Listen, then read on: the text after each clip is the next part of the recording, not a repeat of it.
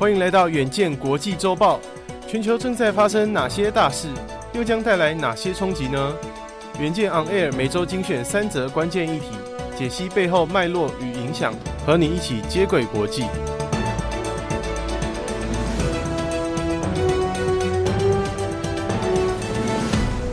大家好，欢迎收听远见国际周报，我是右庆。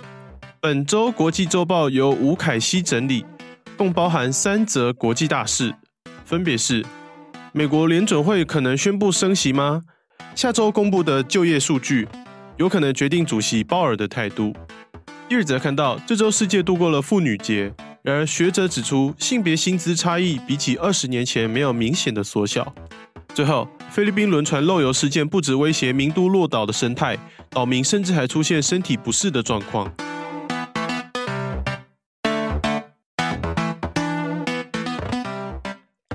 首先，我们第一则看到，美国联准会主席鲍尔七号在国会表示，近来经济数据强劲。从一月三十一号到二月一号上次利率决策会议结束以来，美国一连串的经济数据比预期的强，抗通膨的任务还没完。本月还可能升息两码，约零点五个百分点，加速紧缩的言论一出，随即造成全球股市重挫。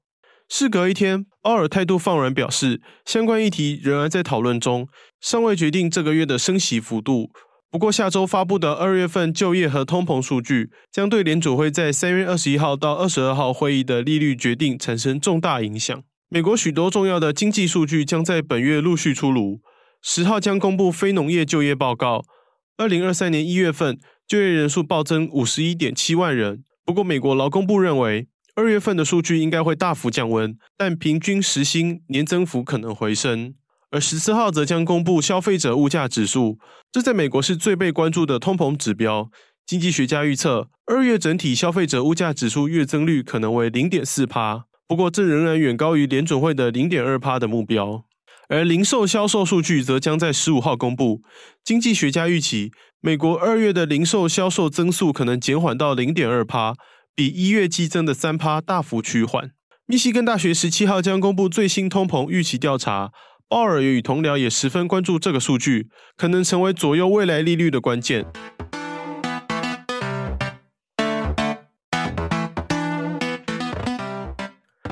第二则看到，三月八号妇女节隔天。中华女足以十四比零的佳绩勇夺二零二四 U20 女子亚洲杯资格赛首胜。接下来将在十二号与地主泰国交手，争取晋级第二轮赛事的门票。球场上充分展现年轻女性的力量，毫不逊于男性。尽管如此，性别平等的概念仍然未在全世界落实。根据皮尤研究中心日前公布的最新男女薪资调查指出，显示过去二十年间，美国男女薪资的差距没有明显的缩小。二零二二年的男女薪资比例是一比零点八二左右，而二零零二年则是男性每赚取一美元，女性则赚取零点八美元。卫福部举办妇女节系列庆祝活动，世新大学性别研究所所长伍维婷发表研究报告，表示父权虽然大致朝向正面发展，但仍然存在着三高三低的六大问题，也就是高受暴率、高家务贡献和高社会贡献，以及低出生比例、低教育投资比例。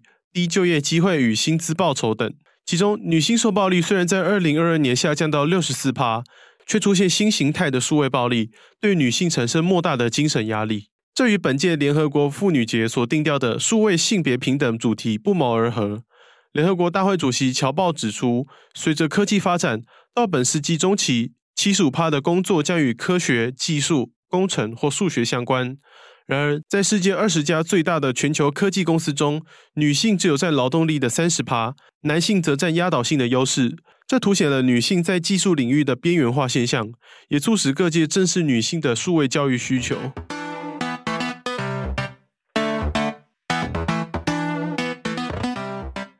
最后看到，近期传出多起海洋污染的相关消息，不仅环境和海中生物遭到威胁，人类也面临立即的危险。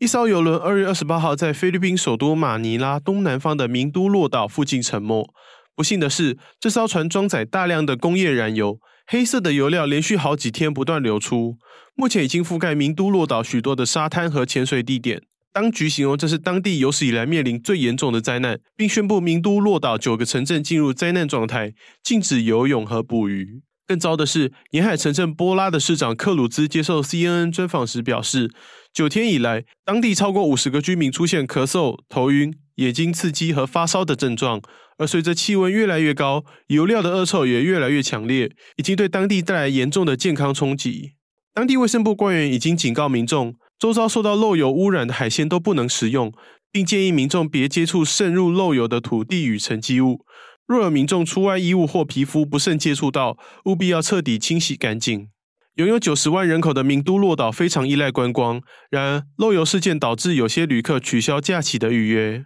菲律宾环境和自然资源部表示，沉船每天以三万五千到五万公升的速度在漏油，如果不控制，至少二十一个海洋保护区的珊瑚礁、海草床和红树林都将受到重创。以上就是我们这周的国际周报，敬请大家每周锁定远见 On Air，帮我们刷五星评价、订阅、留言、分享，让更多人知道我们在这里陪你轻松聊国际财经大小事。我们下周见。